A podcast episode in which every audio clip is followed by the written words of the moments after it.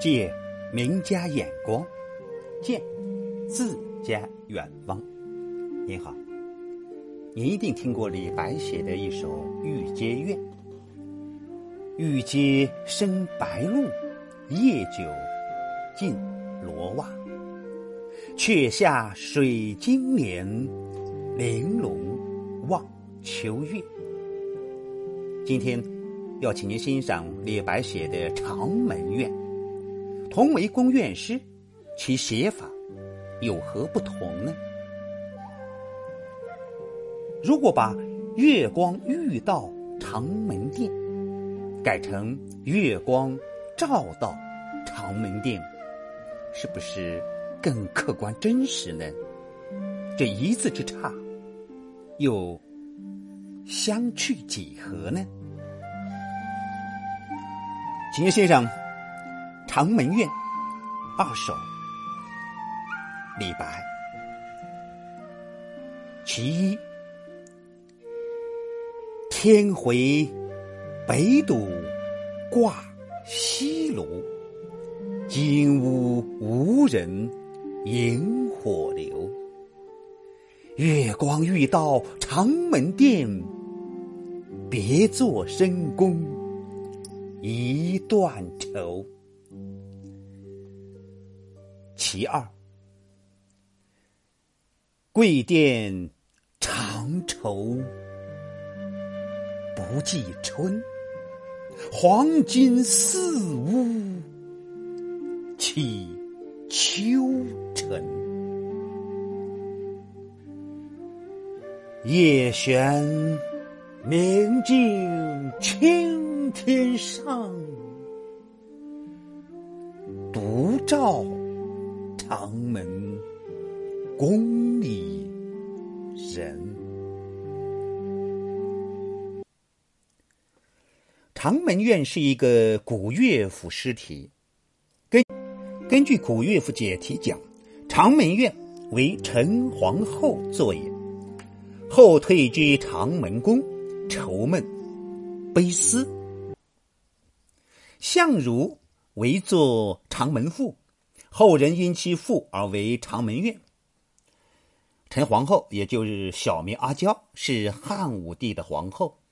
武帝小时候曾经说过：“若得阿娇作赋，当作金屋住之。”李白的这两首诗，就是借这一旧题来泛写工人的愁怨。这两首诗表达的是同一主题，分别来看，落想布局各不相同。合起来看，又有珠联璧合之妙，甚至有倒叙写法之意。第一首通篇写景，不见人物，而景中之情浮现纸上，画外之人呼之欲出。诗的前两句“天回北斗挂西楼，金屋无人萤火流”，点出时间是午夜。季节是凉秋，地点则是一座空旷寂寥的冷宫。唐人用长门怨题写宫苑的诗很多，意境往往有相似之处。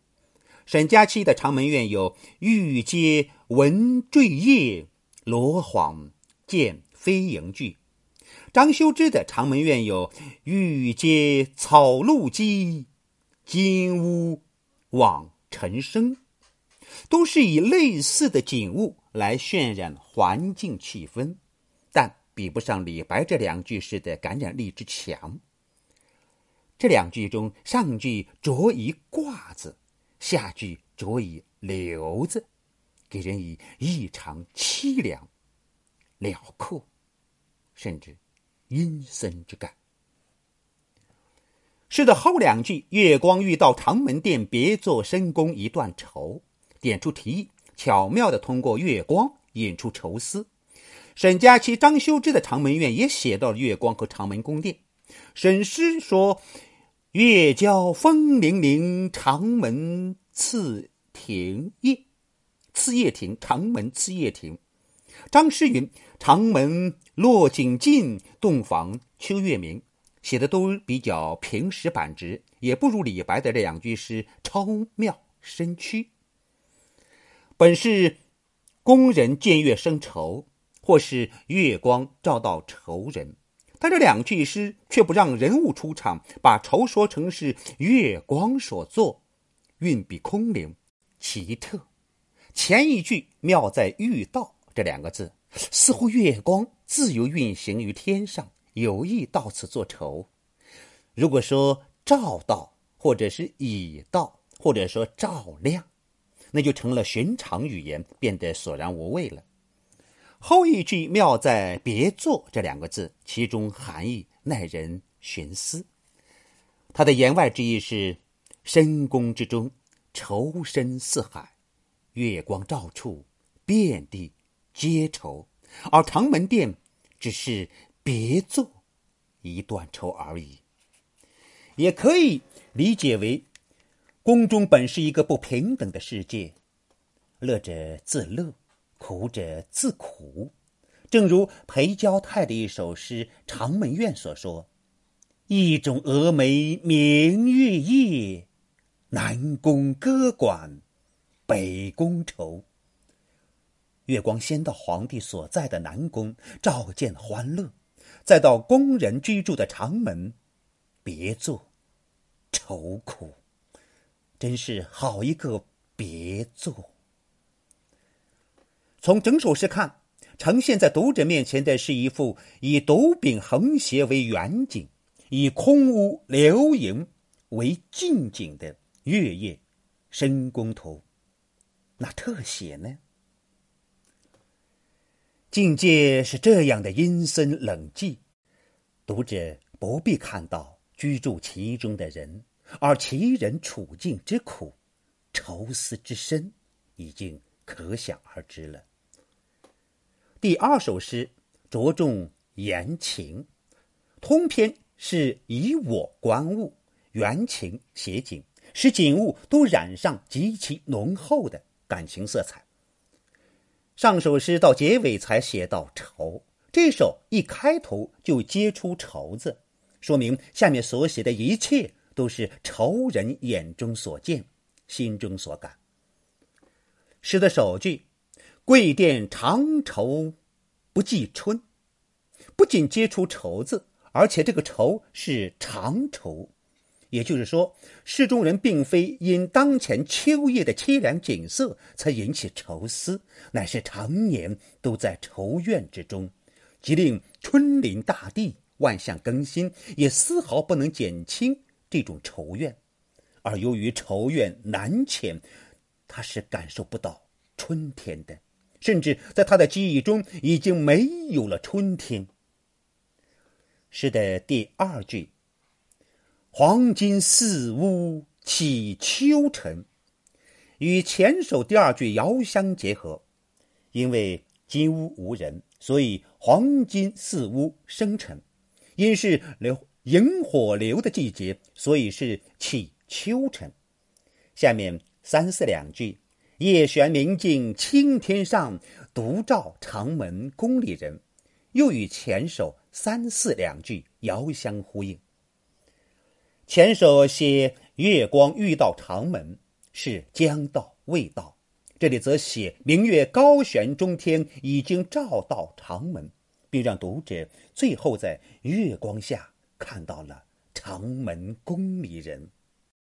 这位长门宫里人。对季节、对环境、对月光的感受都是与众不同的。春季年年来临，而说不记春，似乎春天久已不到人间。屋中的尘土是不属于任何季节的，而说起秋尘，给了尘土以萧瑟的季节感。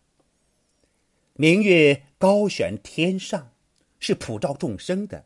而说独照，仿佛物月之有意相苦也。这就是我们常说的无理而妙，足以见伤心人别有怀抱。整首诗采用的是深一层的写法，哼也许是追忆和倒叙呢。这两首诗的后两句与王昌龄《西宫秋怨》末句。空悬明月待君王一样，都出自司马相如《长门赋》：“悬明月以自照兮，除千叶于洞房。”但王诗中的主角是在秋院中希冀得到君王的宠幸，命意是不可取的。李诗则活用赋语，另成境界。虽然以长门怨为题，却并不拘泥于陈皇后的故事。诗中展现的是在人间地狱的深宫中过着孤寂凄凉生活的广大工人的悲惨景况，揭开的是冷酷的封建制度的一角。此时，我们又不能不想起李白写的《玉阶怨》，同为写宫怨，内容却是：“玉阶生白露，夜久尽罗袜，却下水晶帘。”玲珑望秋月，注意，这里依然是望秋月，不是月光遇到独照长门。让我们再听一遍《长门怨》二首：天回北斗挂。西楼，金屋无人萤火流。月光欲到长门殿，别作深宫一段愁。其二，贵殿长愁不记春，黄金四屋起。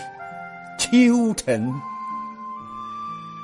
夜悬明镜青天上，独照长门宫里人。谢谢您的聆听，咱们下回再会。